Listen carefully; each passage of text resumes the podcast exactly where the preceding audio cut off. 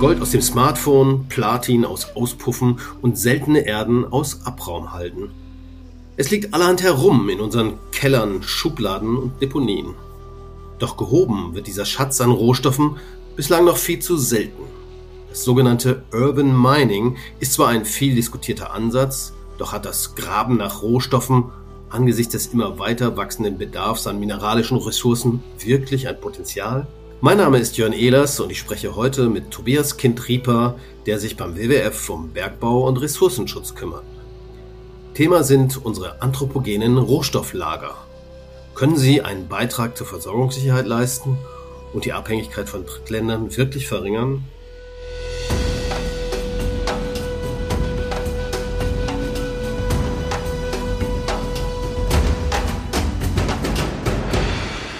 In deutschen Schubladen lagerten im Jahr 2022 etwa 210 Millionen Handys. Schubladenhandys nennt das das Institut der deutschen Wirtschaft. Und die haben ermittelt, dass die ungefähr 240 Millionen Euro wert sind. Hört sich erstmal super an. Aber wenn man genau guckt, sind da hier 240 Millionen Euro auch nicht so wahnsinnig viel pro Gerät, eigentlich nur ein Euro. Tobias, was ist davon zu halten von dieser Studie? 240 Millionen Euro ungenutzt im Keller oder in der Schublade hört sich ja erstmal gut an, aber das Problem dürfte ja sein, dass ich die Stoffe, die in den Handys drin sind, nicht eins zu eins in ein neues Handy einbauen kann. Von daher äh, liegt zwar vielleicht in den Schubladen und Kellern unserer Wohnungen jede Menge alte Handys rum, doch die wieder in neue reinzubauen, ist wahrscheinlich so ganz einfach, oder? Ja, gut, es gibt mittlerweile eine ganze Menge an neuen Möglichkeiten, Handys auch zu recyceln. Vielleicht nur zum Hintergrund, in einem Handy sind vor allen Dingen äh, drei wichtige Rohstoffe drin. Das ist einmal Gold, das ist einmal Silber und das ist Kupfer. Das sind auch die äh, Rohstoffe, die am wertvollsten sind. Ähm, nichtsdestotrotz ist Handy nur ein Beispiel dafür, was natürlich schön sichtbar ist, was jeder versteht, aber es gibt natürlich auch Rohstoffe in anderen Bereichen, gerade im Gebäudesektor beispielsweise, in der Automobilindustrie, die sehr viel mehr gesamtwirtschaftlich gesehen eine höhere Relevanz haben und auch im Rohstoffverlauf und Rohstofflauf für die Bevölkerung sehr viel größeren Mehrwert hätten. Aber Handys sind natürlich auch ein wichtiger Bestandteil für die Rohstoffe. Klar, ist ein symbolisches Produkt, wo man das vielleicht ganz gut deutlich machen könnte, aber trotzdem ist es ja dann pro Handy oder pro Smartphone gerade mal ein Materialwerk von einem Euro. Um das Zeug da rauszuholen, bräuchte man wahrscheinlich, keine Ahnung, fünf Euro, um das wieder zu recyceln, oder? Ja, also zum einen, wenn man das an Geld berechnet, dann ist es natürlich so, dass es erstmal jetzt nicht so viel klingt und gar nicht so viel Geld ist. Auf der anderen Seite ist es aber natürlich so, dass jedes Handy, was wir wiederverwenden können, jeden Rohstoff, den wir wiederverwenden können, gleichzeitig bedeutet, dass wir weniger Bergbau betreiben müssen. Und das wiederum ist äh, in sehr viel höheren Geldmengen zu verrechnen, weil das natürlich bedeutet, wir haben weniger Entwaldung, wir haben weniger Wassernutzung, wir haben weniger Kontaminierung in bestimmten Gebieten, wo dies geschieht im Bergbau. Das heißt, jetzt eine eins zu eins Umsetzung von was dieser Rohstoff wert ist, ist nicht so eine richtige wirtschaftliche Kausalität, sondern die muss natürlich noch mit eingegangen werden, was es denn eigentlich kosten würde, wenn wir diesen Rohstoff vor allem aus dem globalen Süden holen würden. Der ist natürlich auch mit einer ganzen Menge an Geld noch behaftet, weil dadurch halt Umweltauswirkungen einhergehen. Die sind immer nicht berechnet in diesen Berechnungen. Dahergehend ist es schon auch ein sehr valider Punkt auf jeden Fall. Und dann kommt es natürlich darauf an, was es für ein Handy ist. Es kommt darauf an, was dann noch an anderen Rohstoffen drin sind. Mittlerweile gibt es aber sehr gute Technologien, die auch wieder aus den Handys rauszuholen. Und das hat äh, gesamtwirtschaftlich gesehen schon auch eine hohe Relevanz. Aber wie gesagt, Handys ist nur ein ganz kleiner Bruchteil von den ungenutzten Rohstoffen, die wir woanders rumlieben haben. Wenn das dann so attraktiv ist, warum macht man das denn dann nicht? Natürlich hast du recht, dass es äh, erstmal schon natürlich ein Faktor ist des Geldes, was es dann wirklich kostet, es rauszuholen. Aber es gibt mittlerweile Beispiele im Juwelierhandel vor allen Dingen. Es gibt ein Berliner Unternehmen, die aus alten Handys tatsächlich das Gold rausholen und damit Ringe erstellen. Vieri heißen die und dafür lohnt es schon für die, weil natürlich zum einen die Ringe auch für einen anderen Preis bewirtschaften können und verkaufen können. Weil da kauft man dann den Mehrwert, das ist ja sauberes Gold ist, sozusagen mit.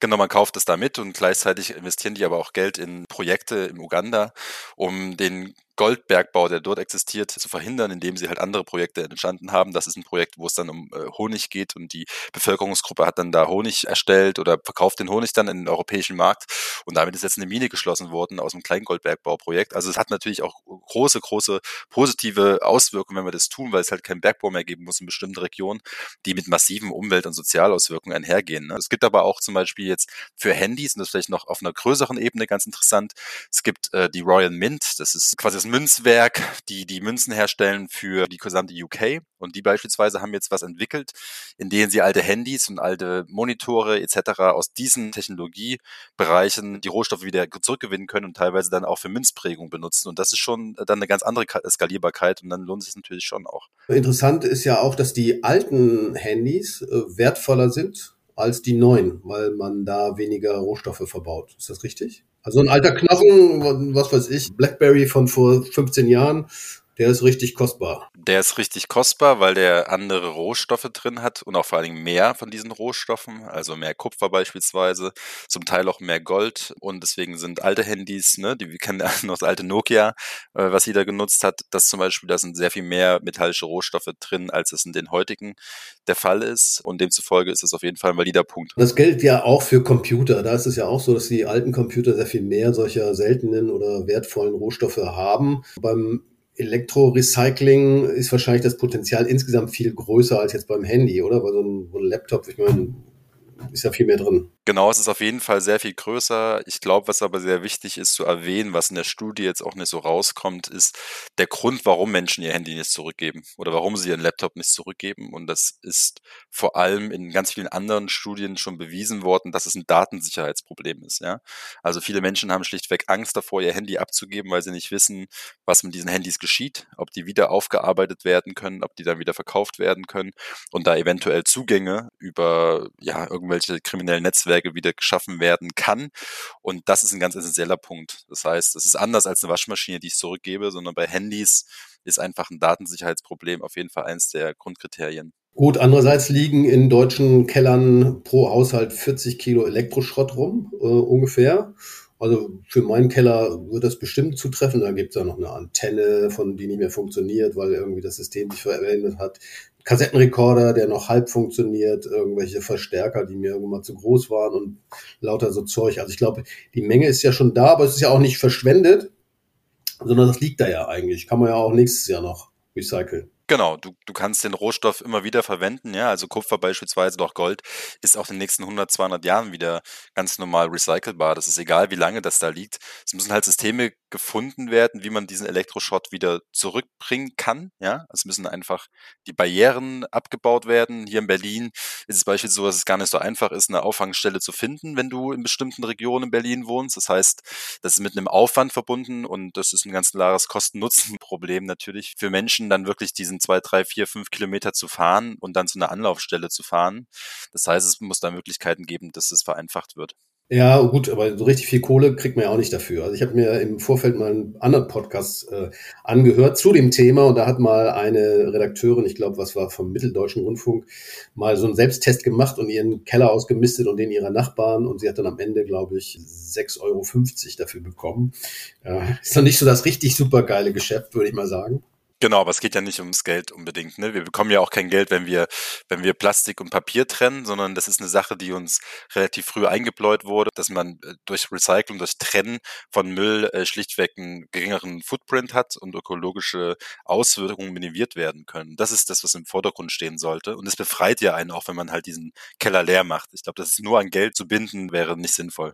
Bei Papier war es so, da hat man gedacht, okay, wir sammeln das Papier, dann kommt die Feuerwehr am Wochenende, holt es ab und dann freute man sich, dass man irgendwie noch was Gutes getan hat. Können wir ja eigentlich bei Handys auch machen oder Elektroschrott einfach mal rumlatschen und die Sachen einbauen. Wäre doch was für die WWF-Jugend. Das wäre eine gute Idee für die WWF-Jugend. Aber wie gesagt, es gibt viele von diesen Programmen, ja, es sind gar nicht so wenig. Es gibt mittlerweile ja auch äh, Handyanbieter oder Mobilfunkunternehmen, die dies annehmen. Also man kann in die Geschäfte gehen teilweise und die Handys wieder zurückgeben das ist möglich. Das ist natürlich schwierig, wenn man die Handys nicht bei denen gekauft hat und so. Ne? Also es gibt viele, viele Barrieren da, aber von der Sache her ist, wie gesagt, das Grundproblem, wie schafft man Vertrauen und wie, wie, wie schafft man in der Gesellschaft ein Bewusstsein dafür, was noch an metallischen Rohstoffen überall rumlagert. Und da ist es noch nicht so ganz klar da, wie das bei anderen Rohstoffen der Fall ist. Wie ist denn das bei dir? Also was liegt bei dir so im Keller rum?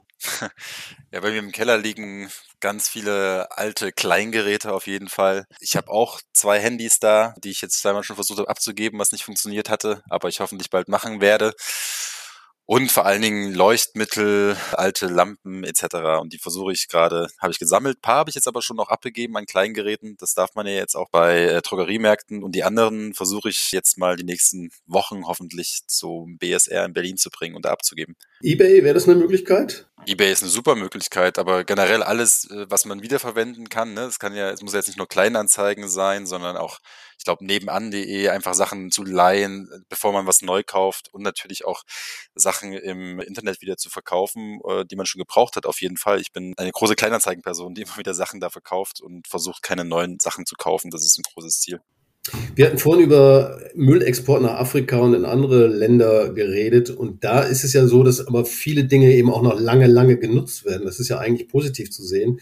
Das heißt, da wird ja erstmal, bevor man es sozusagen auseinander nimmt, versucht es wieder zu reparieren, was ja ein positiver Trend eigentlich ist. Total, das ist hervorragend. Ich glaube nur, dass der Anreiz, warum dies getan wird, natürlich ein anderer ist. Ne? Also das wird ja meistens gemacht in Ländern, als beispielsweise, dass du in Afrika siehst du ganz viele alte Autos, die rumfahren. Albanien siehst du auch die ganzen alten Mercedes, aber das wird gemacht, weil natürlich auch neue Mercedes extrem teuer sind und sich das nicht geleistet werden kann. Und durch den TÜV würden die sicherlich auch nicht kommen. Wahrscheinlich nicht, aber paar, weiß ich gar nicht. Aber äh, das, die können schon ganz gut tüfteln. Aber da geht es ja eher darum, dass es eine Notwendigkeit ist. Ne? Der Anreiz ist da nicht, dass man die das so lange wie möglich nutzt, sondern einfach, dass es da einfach ein finanzielles Thema gibt. Aber ich meine, in Deutschland ist es halt so, dass wir uns alle 18 Monate ein neues Handy kaufen, ja, weil Hardware oder die Software nicht funktioniert. Das heißt, das ist ja schon dramatisch, dass wir nach 18 Monaten ein neues Handy brauchen. Das stimmt ja irgendwas nicht. Und demzufolge ist es natürlich auch in den Ländern, in denen ich reise oder in denen ich, also vor allem auf Arbeit auch bin, ist es ja so, die alten Handys, die halten halt auch 20 Jahre oder 10 Jahre oder das Handy meines Vaters ist auch 15 Jahre alt. Und äh, die neuen Smartphones, die sind halt einfach nach anderthalb Jahren kaputt oder irgendwas fällt halt runter und dann ist die Scheibe defekt. Das heißt, es hat natürlich auch Mehrwerte, ältere Sachen zu haben, weil die einfach länger nutzbar sind. Ein anderes Thema ist aber ja auch, dass wir viele Sachen gar nicht in Deutschland recyceln. Gerade wenn wir über das Thema Elektroschrott reden, geht ja viel auch ins Ausland. Mir fällt dann die Bilder aus Ghana ein, in Accra, da gibt es irgendwie so eine riesige Müllhalde, wo 6000 Leute leben unter katastrophalen Bedingungen. Dort werden Kabel verkokelt, um das Kupfer wieder ranzuholen. Das kann ja irgendwie auch nicht die Lösung sein. Das ist ein Riesenproblem. Dafür gibt es natürlich jetzt zurzeit auch Gesetzgebung, die erneuert wird.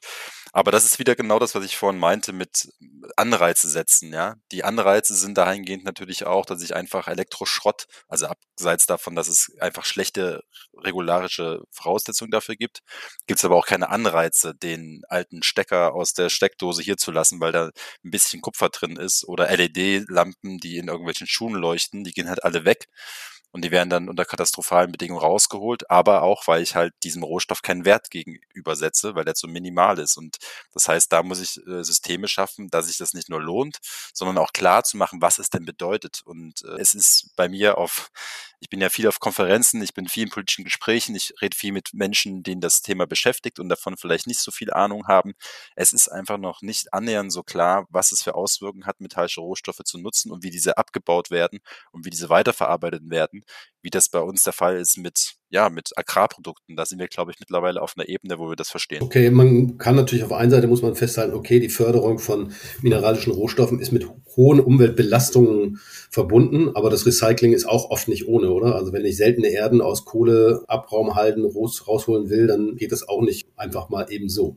Und ein Stück weit verlagern wir ja dadurch, dass wir weniger recyceln, die Umweltbelastungen in andere Länder. Genau, also die, die Logik dahinter wäre folgende, und zwar, wenn ich das schon exportiere, muss es natürlich in den Ländern so exportiert oder so aufgearbeitet werden können, dass ich auch einen Vorteil daraus haben kann. Es ist ja jetzt kein Nachteil, dass Ghana Rohstoffe wieder weiterverarbeiten kann und diese wieder zurückführen kann. Ja, das ist, das ist vor allen Dingen in Ländern, die einen anderen wirtschaftlichen Aufbau haben als wir, auch im Zuge von technischer Bildung, im Zuge von, äh, ja, auch einfach Industrien, die dort ansässig sind, vielleicht sogar möglich, aber das muss halt zu den besten Standards existieren und das muss auch gefördert werden. Und das müssen auch von Unternehmen gefördert werden, dass wenn ich diese zurückgewinne, dass ich vielleicht einen höheren Preis zahle, aber dass langfristig natürlich auch da geguckt werden muss, im Sinne eines Lieferkettengesetzes ja hoffentlich auch, wo geguckt wird, wie wird es denn abgebaut, wie wird es denn weiterverarbeitet, wie wird es denn recycelt? Und wenn das nicht korrekt recycelt wird, dann müssen auch die Marktzugänge dazu beschränkt werden, beziehungsweise wieder Anreizsysteme geschaffen werden.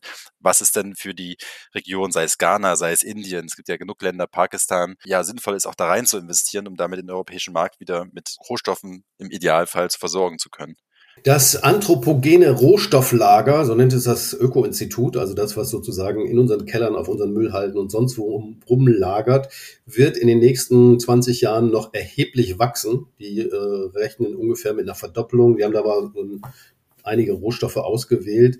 Das heißt, es wird dann eigentlich immer attraktiver, oder? Und wahrscheinlich auch einfacher, dieses Lager zu erschließen. Es wird immer einfacher, aber gleichzeitig nutzen wir auch sehr viel mehr Rohstoffe. Das ist, glaube ich, auch nur manchmal nicht so ganz klar. Ich gebe mal ein einfaches Beispiel. In der Elektrobatterie momentan im Vergleich zu einem Benziner sind sehr, sehr, sehr viel mehr Rohstoffe drin. Ja. Das Auto besteht immer noch aus Stahl und Aluminium, zu über 80 Prozent die Karosserie. Aber die Batterie ist eine andere. Ja, die sind 12 Kilo, 20 Kilo, je nachdem. Und die setzen sich aus verschiedenen Rohstoffen zusammen und davon brauchen wir mehr. Das heißt, dass wir irgendwann in so einem Loop-System leben aus bestimmten Rohstoffen wie Kupfer, Lithium, Nickel. Das wird noch eine ganze Weile brauchen, weil wir momentan mehr von diesen Rohstoffen nutzen für Elektroautos, genauso wie unser Beispiel vorhin mit den Handys. Ja. Wir haben früher in den Handys andere Rohstoffe verbraucht und brauchen jetzt zwar vielleicht weniger Kupfer in den Handys, aber dafür haben wir einen riesen Screen, wo ganz andere Rohstoffe wie Mica oder sonst was drin sind, was früher im Nokia nicht drin war.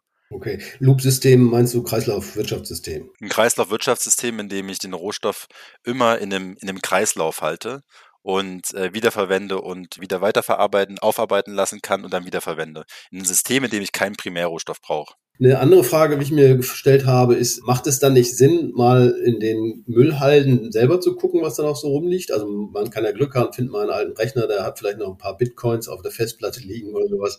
Äh, aber da müsste doch auch einiges rumliegen, oder? Also das Früher kann ich mich erinnern, gab es bei uns auf dem Dorf, gab es so einen Schrotthändler, der ist immer durch die Straßen gefahren, einmal im Monat jede Menge Kram eingesammelt. Gibt es irgendwie nicht mehr oder zumindest nicht in Berlin. Und eigentlich an jede äh, Mülldeponie müsste ja also wenn sich lohnen würde, müsste es ja vielleicht sinnvoll sein, da mal zu gucken. Ich meine, in vielen Wiederaufbereitungsanlagen ist es ja schon so, dass sehr viel magnetisch existiert und passiert. Ne? Das heißt, wenn ich ein Band habe, wo ein kleines Stück Kupfer oder irgendwas auch dran ist, das, das, das wird schon rausgefiltert, ne? weil es einfach zu viel, zu viel großen Wert hat. Ja? Also das, das passiert schon.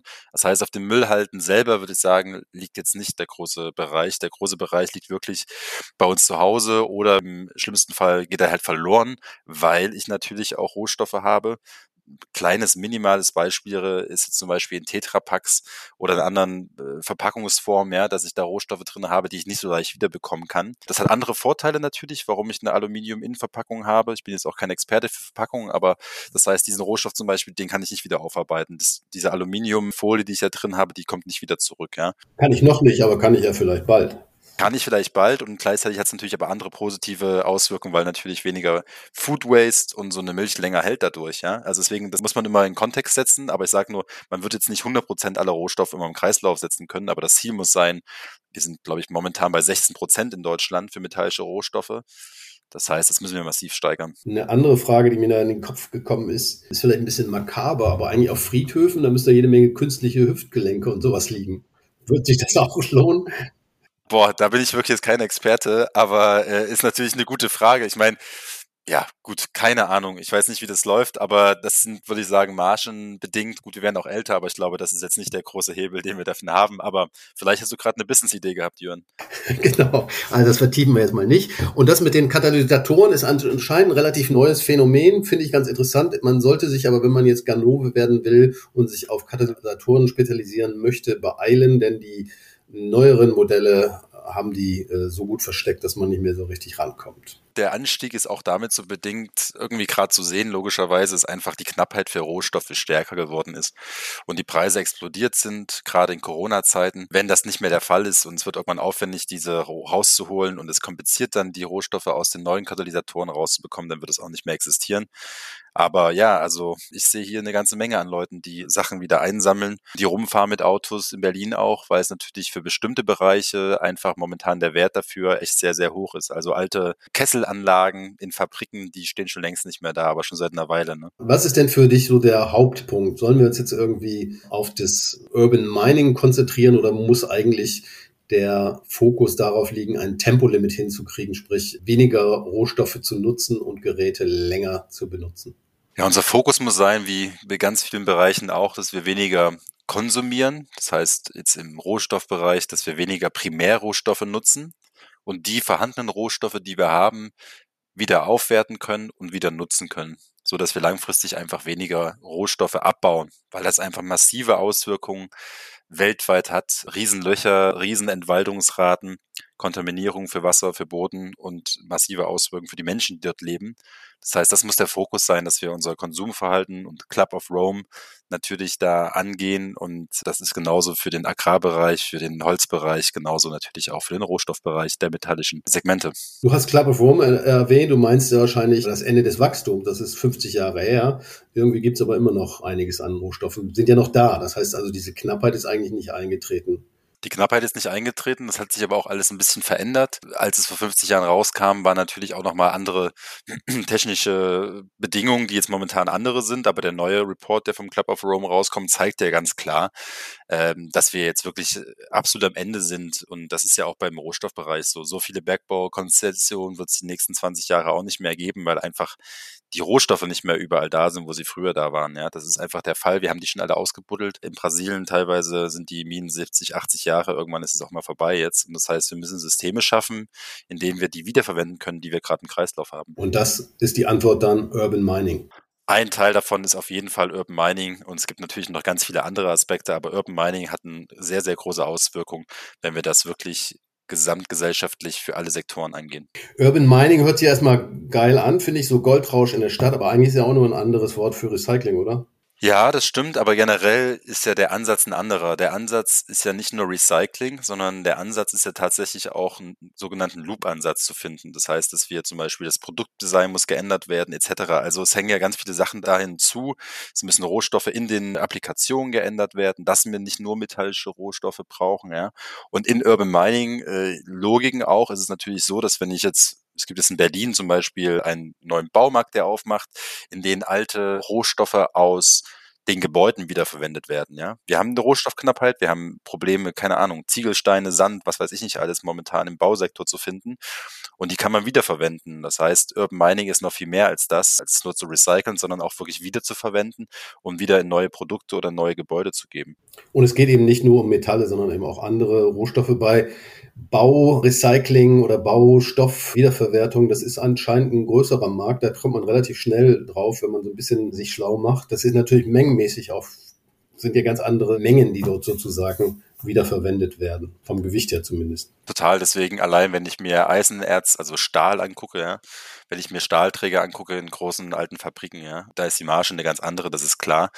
Und wir sehen ja momentan auch, äh, es wird ja nicht umsonst auch auf Zugleisen momentan alles Mögliche geklaut und Katalysatoren werden geklaut, weil einfach der Rohstoffpreis auch sehr, sehr, sehr viel wertvoll ist und Handys sind da sehr, sehr mühsam, ja, und die, die haben nicht annähernd so eine Marge und es ist auch sehr kompliziert, das rauszuholen. Bei Katalysator ist es sehr viel einfacher und so ist es auch bei einer alten Kupferwanne, die in irgendeiner alten Fabrik steht, die wird nicht mehr dastehen, weil einfach der Kupferpreis so hoch ist und weil es relativ einfach ist, diesen Rohstoff rauszubekommen oder diese Badewanne dann rauszubekommen. Das heißt, das sehen wir vermehrt. Sind wir doch wieder beim Geld und dann könnte man ja schon meinen, okay, das regelt dann irgendwann auch der Markt. Also ich meine, das Beispiel mit den Katalysatoren finde ich eigentlich ganz schön. Wusste ich nicht, dass es sowas gibt. Ich habe vom ADAC eine Meldung gelesen, die ganz, ganz neu. Die haben im letzten Jahr 1038 Katalysatoren Klaufälle registriert. Hört sich jetzt nicht so viel an, aber nicht jeder geht hinterher zum ADAC und es sind doppelt so viel wie im Jahr davor oder wie zwei Jahre zuvor. Anscheinend lohnt es sich dann für die Ganoven mal kurz den Auspuff abzusägen oder einen Teil davon. Ja gut, ich meine, das ist nicht nur ein Marktthema, ja. Also ich glaube nicht, dass der Markt sich selbst reguliert, sondern da braucht es ein starkes Ordnungsrecht und auch Anreizsysteme. Und eins dieser Anreizsysteme auch für Unternehmen muss es natürlich sein, dass ich einen Vorteil als Unternehmen habe, wenn ich einen recycelten Rohstoff auf beziehe, der mitunter teurer ist. Ja, das ist bei Lithium der Fall. Lithium, recyceltes Lithium ist sehr, sehr, sehr viel teurer, als wenn ich den Rohstoff so kaufe, vor allen Dingen aus China. Das heißt, es muss Anreizsysteme staatlicher Seite geben, warum das Unternehmen tun sollten. Das können steuerliche Vorteile sein oder es kann andere Incentives oder also Vorteile für das Unternehmen sein und genauso auch für Verbraucher und Verbraucherinnen, dass ich ganz klare Vorteile den Menschen mitgebe, warum ich einen recycelten Rohstoff wieder nutze. Okay, das heißt, der Markt alleine regelt es wahrscheinlich nicht, bei einigen Stoffen wahrscheinlich schon, weil eben Stahl recycelt billiger ist oder wiederverwendet billiger ist. Bei anderen, den modernen Materialien, sagen wir mal äh, Lithium oder Rhodium oder keine Ahnung, was da noch so, seltene Erden ist ja auch so ein Thema. Da geht's von alleine wahrscheinlich nicht. Ich habe unter anderem gelesen, dass man in Kohleabraum halten, auch seltene Erden finden. Das wäre ja doch ganz schön. Da musste man nicht in der Atacama-Wüste danach graben. Das ist richtig. Es gibt allein in, in Sachsen gibt's äh, ein, man nennt das Deposits, also alte Halden tatsächlich, so heißt das deutsche Wort, wo man weiß von der Universität in Freiberg, dass da allein für die nächsten sechs Jahre seltene Erden liegen. Aber diese herauszubekommen, ist sehr, sehr, sehr kompliziert, weil das zum einen ja einfach rechtlich gesehen sehr kompliziert ist. Es geht mit sehr vielen Umweltauswirkungen einher. Das ist der Grund, warum damals seltene Erden nicht mehr in Europa abgebaut wurden, ja, sondern vor allem in China, weil einfach die Regularien und die Auflagen dafür sehr kompliziert sind. Aber vielleicht nochmals ein Punkt, der wichtig ist zu erwähnen. Der Markt reguliert sich selber, ist bei metallischen Rohstoffen natürlich schwierig, weil ich habe Rohstoffe, in denen bis zu 90 Prozent aus äh, China kommen und wir ja gesehen haben in den letzten Jahren, wie das auch als politisches Instrument genutzt wird, um die Rohstoffpreise nach oben zu trimmen, weil natürlich Europa und vor allen Dingen Deutschland ein massiver Abnehmer ist. Wir importieren 99,9 Prozent, also quasi alle metallischen Rohstoffe außerhalb Deutschlands. Das heißt, das ist natürlich auch ein politisches Druckinstrument, wenn die Rohstoffpreise steigen. Das heißt, es ist auch eine politische Frage, ob man Urban Mining und das, die Wiederverwertung des Recycling sozusagen fördert, äh, um internationale Abhängigkeiten ein Stück weit abzubauen. Ja, ich würde sogar unterstellen, dass das das Nummer eins Thema ist. Das Nummer eins Thema ist momentan Rohstoffsicherheiten zu erlangen oder Rohstoffsicherheit zu erlangen. Es gibt ein neues europäisches Gesetz dazu. Es gibt eine Rohstoffstrategie des BMWKs und Rohstoffsicherheit und Resilienzen oder Resilienz das wichtigste Thema überhaupt momentan, weil man sich natürlich davon unabhängig von mitunter auch schwierigen Staaten macht, aus denen wir die Rohstoffe beziehen. Und Umweltthemen und Sozialthemen sind ein wichtiger Punkt, aber die Rohstoffsicherheit vor allem für die deutsche Industrie ist das Vorderdringlichste für mich. Warum in die Ferne schweifen? Denn das Gute liegt so nah. Bevor man also die Atacama-Wüste, den Kongo oder gar die Tiefsee nach Erzen umflügt, wäre es fraglos sinnvoll, mal im eigenen Keller nachzuschauen, was dort an Bodenschätzen noch zu heben wäre. Die Ökobilanz von Sekundärrohstoffen fällt meist besser aus als der Erzabbau, aber auch Recycling fordert den Einsatz von Energie und ist mit Umweltbelastungen verbunden. Bleibt festzuhalten, Urban Mining ist ein interessantes Geschäftsfeld, etwa im Bausektor und es ist ein Baustein auf dem Weg zur Kreislaufwirtschaft. Ein Ansatz, der vor dem Hintergrund der Rohstoffsicherheit wohl weiter an Bedeutung gewinnen wird. Ein Patentrezept, um unseren gewaltigen Hunger nach immer mehr Rohstoffen zu stillen, ist es allerdings nicht. Das war's für heute. Vielen Dank, Tobias, und vielen Dank fürs Zuhören. Damit ihr keine Folge mehr verpasst, könnt ihr den Überleben-Podcast überall dort, wo es Podcasts gibt, abonnieren. Über Kritik und Kommentare freuen wir uns. Loben könnt ihr uns natürlich auch. Tschüss und bis zum nächsten Mal.